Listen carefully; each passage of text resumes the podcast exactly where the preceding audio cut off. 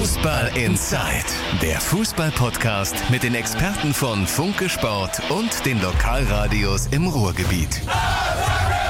Fußball Inside, der gemeinsame Podcast vom Funke Sport und den Lokalradios im Ruhrgebiet. Weiterhin leider im Corona-Modus. Das heißt, wir sind zwar für euch da, aber wir, wir sehen uns auch weiterhin gar nicht. Das heißt, der Kollege Sebastian Wessling von Funke Sport, der ist im Homeoffice.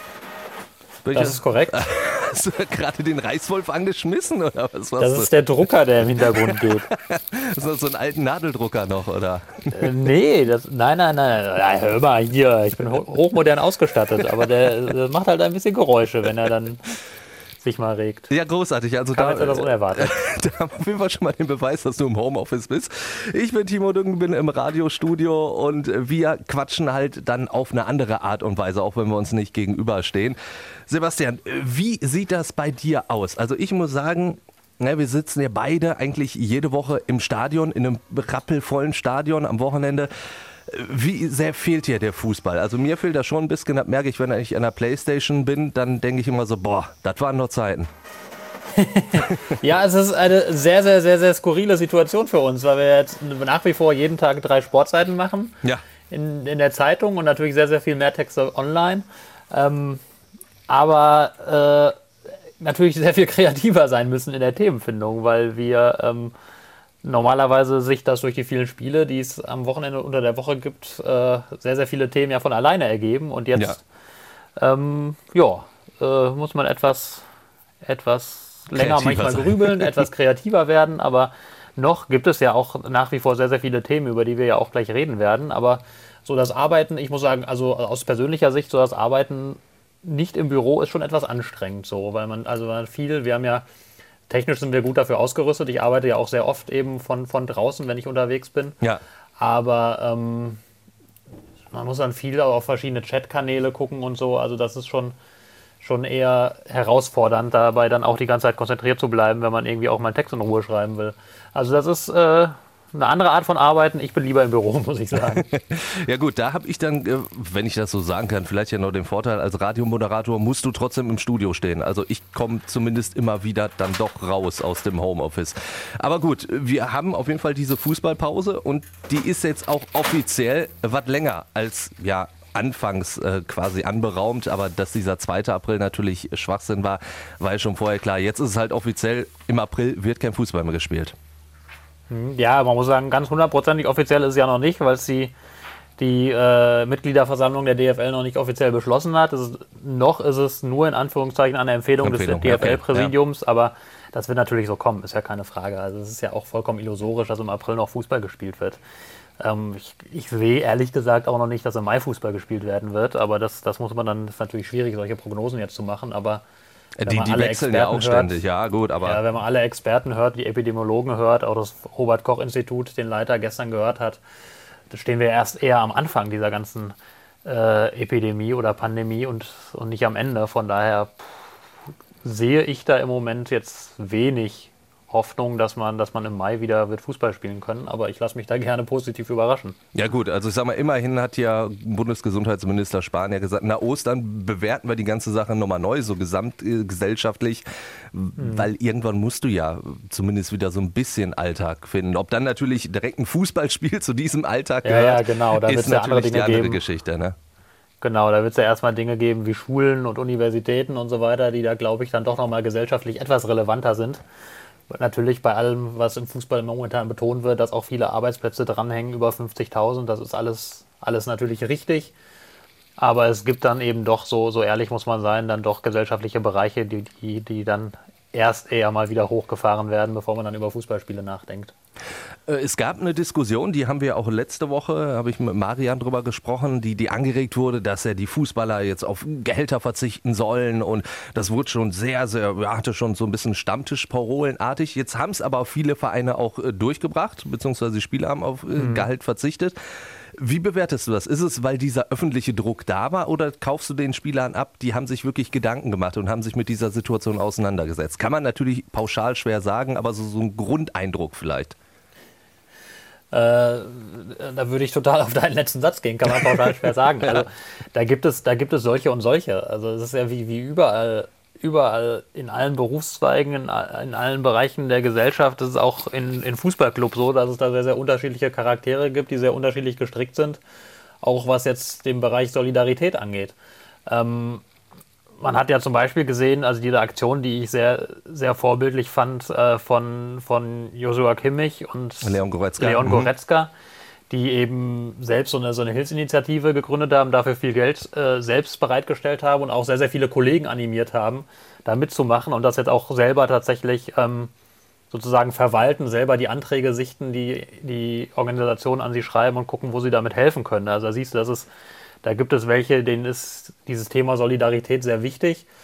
Und dann gibt es andere, denen ist das halt weniger wichtig, mal vorsichtig ausgedrückt. Also es ist halt ist unterschiedlich. Natürlich haben jetzt auch, es gab ja nicht nur öffentlichen Druck, sondern auch die Clubführungen, die haben natürlich großen Druck gemacht und haben recht klar vermittelt, ey Leute, wenn ihr hier nicht ähm, euch beteiligt, dann kann das natürlich auch dazu führen, dass wir dann im nächsten Jahr nicht mehr 30 äh, Plätze im Kader haben, sondern nur noch 25 oder 20 oder 18 oder wie auch immer, ähm, weil wir uns mehr nicht leisten können. Also es geht auch um eure Arbeitsplätze. Habt das auch immer im Hinterkopf. Ne?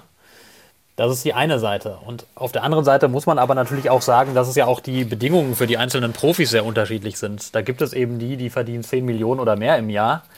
Denen fällt ein Verzicht leicht. Ja, klar. Dann gibt es aber auch sehr, sehr viele junge Spieler, also da reden wir dann gerade über die zweite Liga mehr als über die erste die verdienen jetzt auch nichts mehr unbedingt als ein, als ein Angestellter in einem, in einem mittelständischen Betrieb.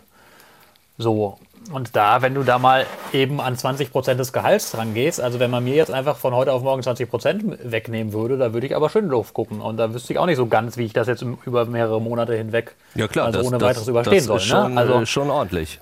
Ähm, genau, und das ist halt, das ist halt die Spannbreite. Und da geht es ja noch darüber hinaus. Also wir sind in Deutschland sehr, sehr gut situiert. Ich habe jetzt in dieser Woche gesprochen mit diversen Vertretern der Spielergewerkschaft der Internationalen. Ähm, wenn man dann eben in die dritte Liga guckt oder in die Regionalliga oder dann auch in, in andere Ligen international, da ist die Situation ja für die Profis ähm, nochmal eine ganz andere. Also deswegen ist das sehr, sehr, sehr schwer, da so eine pauschale Antwort drauf zu finden, sondern das ist wirklich immer sehr individuell. Was ja auch vergessen wird, beispielsweise dadurch, dass derzeit nicht gespielt wird, verzichten die Profis, also viele Verträge, gerade bei kleineren Clubs auf Prämien, und für oder? junge Spieler sind, sind unfassbar leistungsorientiert. Ja. Ne? Und dann, dann kann dir schon mal die Hälfte wegbrechen, wenn du jetzt nicht spielen kannst, weil du keine Einsatzprämien hast, weil du keine Punktprämien hast, weil du keine Torprämien hast.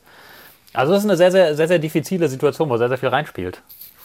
Absolut, die ich auch äh, teilweise selber nachvollziehen kann, weil äh, ich als selbstständiger Journalist natürlich auch abhängig ja. davon bin, dass äh, Fußball gespielt wird. Dementsprechend kann ich das auch durchaus nachvollziehen, wenn da plötzlich jetzt momentan kurzfristig Sachen wie zum Beispiel ja halt Prämien, bei mir sind es dann Honorare halt wegbrechen.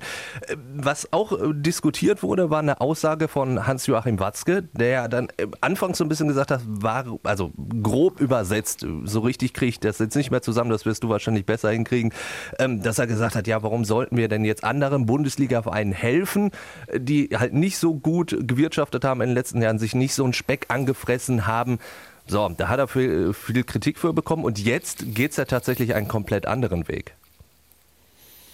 Ja, also das, das war natürlich, also das ist, solche Aussagen sind natürlich auch immer so ein bisschen taktisch. Ne? Also wenn, wenn am Anfang so einer Krise Hans-Joachim Watzke sowas sagt, dann hat er natürlich seinen eigenen, Ko eigenen Club und seine, seine Aktionäre im Kopf und schlägt erstmal ein paar Pflöcke ein, um jetzt eben nicht den Eindruck zu erwecken, dass er jetzt mit dem großen Geldkoffer durch die Lande zieht und ähm, alle anderen Clubs unterstützen kann, sondern um natürlich so mal eine eigene Verhandlungsposition sozusagen aufzubauen und, und klarzumachen, ja, liebe Leute, wir sind immer noch Konkurrenten und bloß wenn jetzt jemand die letzten Jahre halt über seine Verhältnisse gewirtschaftet hat, warum sollen wir dem jetzt helfen? Ist ja erstmal eine legitime Position. Klar. Ähm, war nur jetzt nicht wahnsinnig geschickt vielleicht kommuniziert. also das hätte man, hätte man sicher anders ausdrücken können.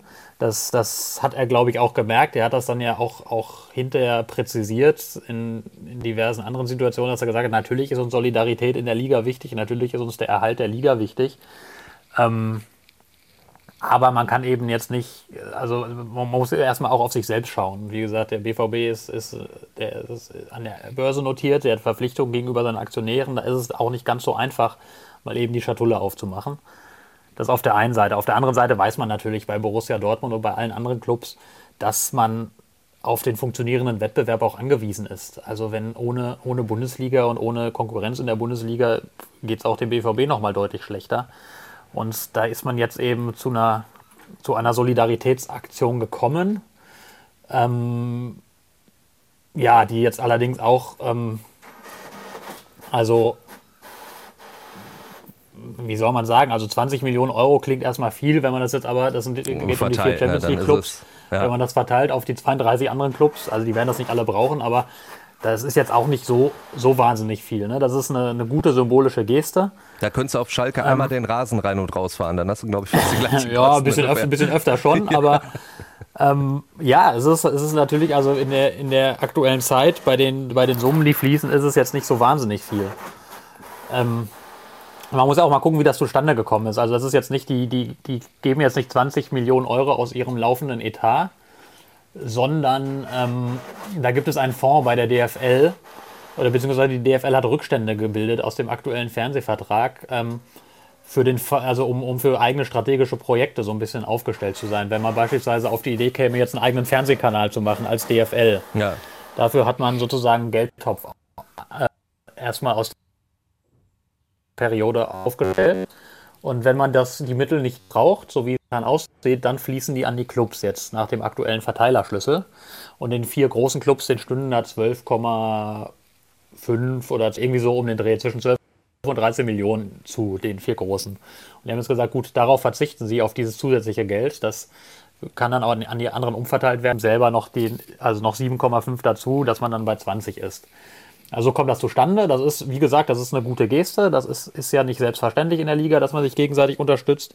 Aber das wird jetzt auch nicht äh, die Situation für alle Bundesligisten und Zweitligisten retten. So. Also die, die Situation für die ist natürlich weiterhin bedrohlich, wie sie allerdings auch natürlich für die großen Clubs bedrohlich ist, weil ja keiner so genau weiß, wann man spielt, ob man spielt, ja, wie man und ob man die Saison zu Ende bringen kann. Und gerade deswegen hört man in diesen Tagen auch oft den Satz, nach dieser Corona-Krise wird der Fußball nicht mehr der gleiche sein. Kannst du dir das vorstellen, dass die Vereine wirklich komplett umdenken oder wird sich das Nein. irgendwann ganz schnell wieder in die gleiche Richtung bewegen, wovon ich zum Beispiel also, ausgehe? Ja, ich auch. Also ich habe das schon in, in, allen möglichen Situationen schon gehört, diesen Satz. Es wird nie das gleiche sein wie vorher. Er, er gab, gab immer mal wieder Krisen des, des Sports. Ähm, gab ja beispielsweise damals, als, als das Kirchimperium pleite ging und, und dann der Bundesliga auch von heute auf morgen sehr, sehr viel Geld fehlte, weil der, der, der damals die Fernsehrechte hielt, da hieß es auch, oh, jetzt wird das aber wieder, äh, wird es aber eine Bereinigung geben und vielleicht platzt endlich diese Blase oder vielleicht platzt diese Blase und jetzt werden wir wieder, wird der Fußball wieder geerdeter und so. Davon ist auch wenig übrig geblieben und ich denke auch, dass das dieses Mal, das wird jetzt im Sommer natürlich eine Rolle spielen, im Winter vielleicht auch noch Je nachdem, wie lange das Ganze dauert, aber in zwei, drei Jahren, glaube ich, sind wir genau an dem gleichen Punkt, wo wir heute auch sind. Also das ist, das, das ist jetzt ähm, ein sehr, sehr einschneidendes Ereignis, aber es ist, glaube ich, nicht etwas, was wahnsinnig langfristige Folgen haben wird. Das ist mein, mein Gefühl. Es gibt Menschen in der Branche, die das anders sehen. Es gab ja einen offenen Brief der, der Führung des VfL Bochum, die gesagt haben, danach muss der Fußball demütiger sein, muss anders auftreten. Ähm, ja muss sich ein bisschen, ein bisschen geerdeter zeigen. Ich habe ganz große Zweifel, dass es so kommt. Dafür ist dann auch danach immer noch zu viel Geld im Markt. Dafür gibt es nach wie vor die großen Investoren in England, Richtig. Die, in Frankreich mit Katar ja und so weiter. Da, die, werden, die werden weiter an der, an der Geldschraube drehen. Und auch in, in England wird weiterhin eine Menge Fernsehgeld fließen. Wir müssen mal gucken, in, in Deutschland gibt es ja jetzt, sollen ja jetzt die Verhandlungen, es ist ein bisschen verschoben, aber irgendwann beginnen jetzt die Ausschreibungen für die kommende rechte Periode ab 2021. Bin auch mal gespannt, wie viel Geld da fließt. Also ich glaube jetzt nicht, dass das dazu führen wird, dass dauerhaft der Fußball irgendwie demütiger ist, dass die Geldsummen kleiner werden und dass das ganze Geschäft so ein bisschen so ein bisschen entschleunigt wird, das, das kann ich mir ehrlich gesagt nicht vorstellen. Für eine kurze Zeit vielleicht, aber ich glaube nicht, dass auf Dauer wir jetzt einen Rieseneffekt sehen werden. Ich kann es mir, wie gesagt, auch nicht vorstellen. Jetzt lass uns noch kurz abschließend äh, darüber sprechen, wie wir uns so den Alltag der Fußballer momentan vorstellen müssen. Wir haben über unseren Alltag jetzt gerade schon so ein bisschen gesprochen. Aber wie ist das so als Profifußballer im Homeoffice? Manche Vereine trainieren ja schon so ein bisschen, zumindest irgendwie separat voneinander. Welchen Einblick hast du da bislang so bekommen? Ja, es ist sehr unterschiedlich. Das, ist, äh, das hängt auch so ein bisschen von Bundesland zu Bundesland ab. Das ist, ähm, ist ein bisschen verrückt. Also es gibt jetzt Clubs, beispielsweise FC Augsburg, VfL Wolfsburg und ein paar andere, die können in Kleingruppen trainieren. Ja In Nordrhein-Westfalen geht das nicht. Also da ist ganz klar ähm, das ähm, Kontaktverbot, was die, was die Landesregierung verhängt hat, das gilt ja bis 5. April und das gilt eindeutig auch für Profisportler. Ähm, da steht auch drin, für Profisportler aller Art und somit auch für Fußballer, für die gibt es keine Ausnahmegenehmigung. Das heißt, normales Training auch in Kleingruppen ist nicht möglich. Punkt. Ähm, und das heißt, Schalke und Dortmund müssen also ein bisschen kreativ und findig werden, beispielsweise, genauso wie Bochum und Duisburg. Ja. Ähm, und bei, in Dortmund sieht das so aus, also die meisten Spieler haben ja schon zu Hause irgendwelche Fitnessanlagen, die sie jetzt nutzen können. Viele sind da ganz gut ausgestattet. Ähm, aber die dürfen auch, also in Dortmund zum Beispiel, da, da fahren immer mal wieder welche aufs Trainingsgelände drauf. Die dürfen da auch die Anlagen nutzen.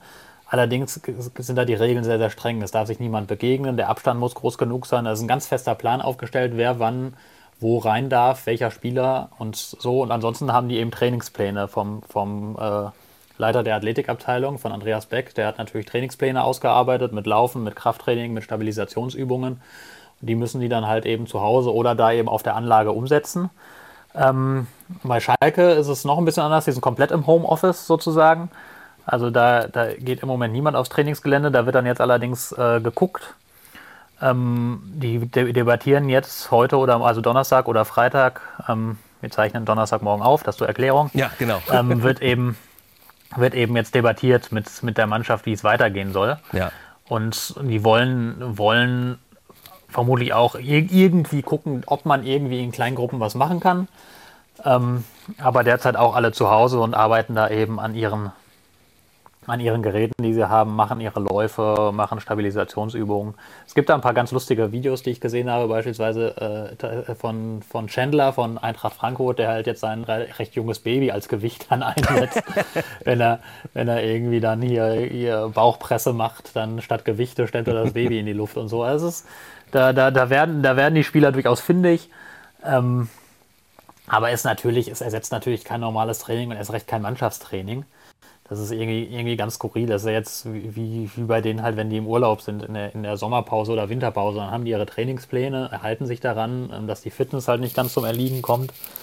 Aber so die richtige Schärfe ist da natürlich nicht drin. Und da wird es dann spannend sein zu sehen, wenn dann irgendwann der, der Anruf kommt, losgeht. sozusagen, jetzt ja. geht's weiter, jetzt müssen wir machen, mal gucken, wie viel Zeit dann ist und wie, wie schnell die dann wieder auf Intensivniveau hochfahren müssen. Wird auf jeden Fall interessant sein zu sehen. Also auch die, auch die die Athletikabteilung und die Trainer, die sind ja jetzt komplett, im, die fliegen ja komplett auf Sicht sozusagen. Ja. Die wissen auch nicht, wie es weitergeht. Die müssen irgendwie ihre Profis so gut es geht fit halten, ähm, dass die dass sie dann eben so schnell wie möglich wieder, wieder da sein können. Ja, weil, weil es ja sein kann, so quasi, ne, dass es dann fast innerhalb von zwei Wochen wieder zumindest Ja, es wird auf jeden Fall ne? keine, also, lange, keine lange Vorbereitung geben. Genau. Das ist ganz klar, weil die Zeit nach hinten raus, die, die ist ja jetzt schon extrem eng, die wird immer enger werden. Und dann wird man sich nicht leisten können zu sagen, ja gut, wir dürfen wieder spielen, jetzt lass uns erstmal zwei Wochen Vorbereitung machen, Richtig, sondern ja. dann wird es irgendwie, keine Ahnung, wenn, wenn Mittwoch die Kunde kommt, es geht wieder, dann kannst du davon ausgehen, dass Samstag Spiele stattfinden ja. werden. Also das heißt, da, da muss, man, muss man sehr, sehr weit sein. Ich habe mit einem Profi telefoniert diese Woche, der hat auch gesagt, also er hat keine Ahnung, wann es losgeht, aber er muss natürlich so arbeiten, dass wenn der Anruf heute kommt, dass ja. er morgen im Zweifel auf dem Platz stehen kann. So, mit dem Anspruch muss er sich vorbereiten, mit dem Anspruch muss er arbeiten. Ähm, ja, und wie gut das dann sein wird, das wird man sehen. Also es ist auf jeden Fall eine sehr, sehr, sehr, sehr interessante Sache, weil dann eben auch, wenn es, wenn dann wieder gespielt wird, dann kann man auch fest davon ausgehen, wird im Dreitagesrhythmus sein. Ne? Also ja, die werden klar. dann sofort maximal gefordert sein. Und wenn da irgendjemand ein bisschen schludert jetzt, das wird er dann brutal merken. dann ähm, dann wird es schon genau, eng, dann gibt es direkt die, Saison, Krämpfe. Die Saison echt, echt durchgeprügelt werden. Was übrigens auch ja ähm, bei der Spielergewerkschaft durchaus auch Sorgen bereitet, so ein bisschen. Ne? Also ähm, dass man sagt, wenn diese Saison dann so gewaltig durchgepaukt wird, das ist ja gut und richtig und es geht auch nicht anders, aber man muss da schon auch aufpassen, dass man die Gesundheit der Spieler jetzt nicht komplett hinten anstellt, weil das ja, wenn sich da einer, also das steigt ja das Verletzungsrisiko ja, klar, auf jeden Fall. Ne? Ja. Und bei vielen Spielern laufen Verträge aus, die sind dann am Ende die gelackmeiert. Wenn die sich dann jetzt in der Zeit schwer verletzen, dann sind die arbeitslos. das stimmt natürlich, ja, klar. Weil die wenigsten, das ist auch eine Dimension, die oft vergessen wird. Jetzt, also es laufen sehr, sehr viele Verträge aus. Und natürlich sind die Clubs jetzt sehr, sehr vorsichtig damit, Anschlussverträge anzubieten. Ein konkretes Beispiel in Dortmund beispielsweise ist ja Mario Götze, der äh, ja. auslaufenden Vertrag. Und da war man relativ sicher, da, da, wird sich schon irgendeiner finden. Ich denke immer noch, da wird sich irgendeiner finden. Aber die Situation ist jetzt natürlich erstmal eine andere, weil alle Clubs ihre Aktivitäten erstmal jetzt eingefroren haben. Genau, das hat ja zum Beispiel auch Schalke Sportvorstand Jochen Schneider so gesagt, wir machen da jetzt genau. momentan gar nichts. Also genau, genau. Und auch das ist in Dortmund ähnlich. Die ja. sind jetzt, müssen erstmal gucken, müssen erstmal evaluieren, was haben sie überhaupt für ein Budget zur Verfügung. Ja, klar. Bevor es da weitergeht. Und das wirkt sich eben auch auf ganz, ganz viele Spieler natürlich direkt und unmittelbar aus. Also das ist, ähm, ich habe mit dem Generalsekretär der Spielergewerkschaft telefoniert, Jonas Bär Hoffmann. Der hat gesagt, die haben mal eine Studie gemacht vor ein paar Jahren, dass die durchschnittliche Vertragslaufzeit eines Profispielers, also jetzt weltweit, ähm, liegt bei gut unter zwei Jahren. Ja. Das heißt, du kannst davon ausgehen, sehr, sehr viele Verträge sind Einjahres- oder Zweijahresverträge. Und das heißt, es laufen jetzt natürlich weltweit sehr, sehr, sehr, sehr viele Spielerverträge aus. Und die wissen natürlich über, alle überhaupt nicht auch, wie es weitergeht. Also sind nicht nur die Clubs betroffen, sondern eben auch die Profis dann direkt, weil natürlich jetzt gerade bei, bei Profis, die jetzt noch nicht so etabliert sind, da wird jetzt keiner sagen, jo komm, ich nehme dich auf jeden Fall unter Vertrag für die nächste Saison. Da warten alle ab.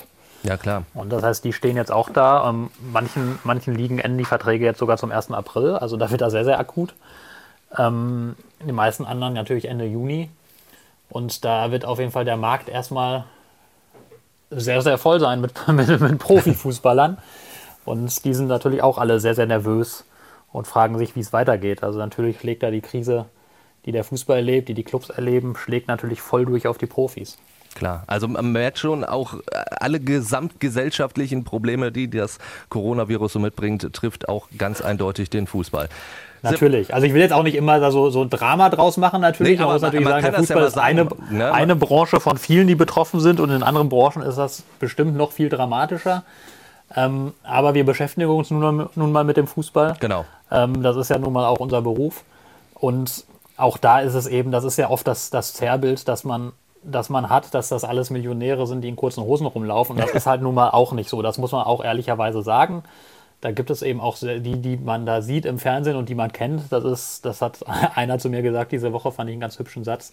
Das ist nicht die Spitze des Eisbergs, sondern die Spitze der Spitze des Eisbergs. Also ja. ein verschwindend kleiner Teil. Und der Rest ist eben, also natürlich, die, wer, wer, in der Bundesliga spielt der, und in der zweiten Liga, der leidet keinen Hunger, gar keine Frage. Aber es gibt eben sehr, sehr viele Spieler, die werden extrem leistungsorientiert bezahlt und die werden gar nicht so wahnsinnig gut bezahlt, wie man das jetzt denken würde. Und die sind natürlich auch davon jetzt auch durchaus dramatisch betroffen, weil die nicht wissen, wie es weitergeht. Das sind, das sind ja tatsächlich auch einfach Zeitarbeiter.